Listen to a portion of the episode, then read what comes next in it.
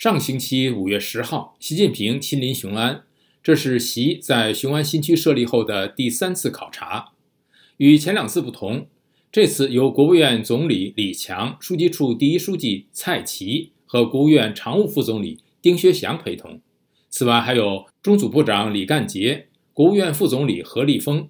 那么，本次习近平的雄安之行带动什么风向？下面由宇宙分享美国之音特约评论员邓宇文的分析文章。宇宙，好的，志远。邓宇文的文章说，习近平此行等于把半个政治局常委班子搬到了雄安，其规格之高，打破中共历史之最。尤其按照惯例，总书记和总理必有一个流经，不能同时外出，更不能同去一个地方。文章说，通过央视的镜头，外界看到总理李强在陪同考察中，仿佛还是习的秘书。此外，蔡奇这个中办主任跟随总书记外出，这是中共几十年的做法。但之前的中办主任最高也就是身兼政治局委员，而蔡奇在政治局常委里排行老四，这就等于习每次外出身边都有一个常委陪同，可以说如此待遇毛都没有享受过。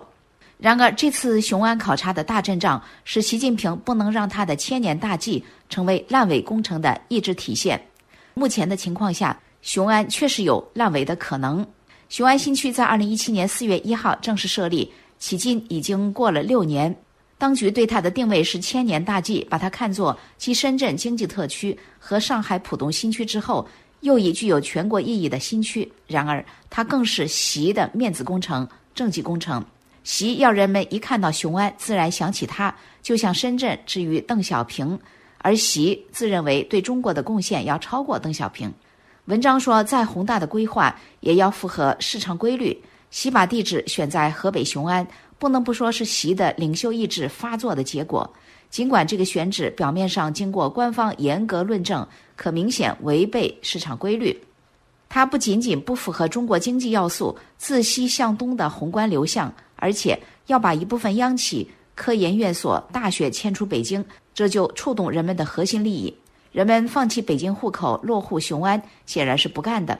因此，外界看到雄安社区六年，其疏解工作遭到各种软抵制。目前，第一批在雄安注册的央企有四家，大学有四所。不过，那些央企还在进行总部大楼建设，距完全迁出北京还有十日。可以说，第一批迁出北京的数量远不如意。即使这几个央企和大学，据说也是采取了变通的办法，才勉强让员工和老师同意前往雄安。这种变通办法大概相当于远距离上班。习当然不能让自己精心筹划的千年大计变成烂尾工程。他这个全能领袖怎么可能容忍自己的意志和权威在市场面前被打败？所以他第三次巡视雄安，而且规格之高，前所未有。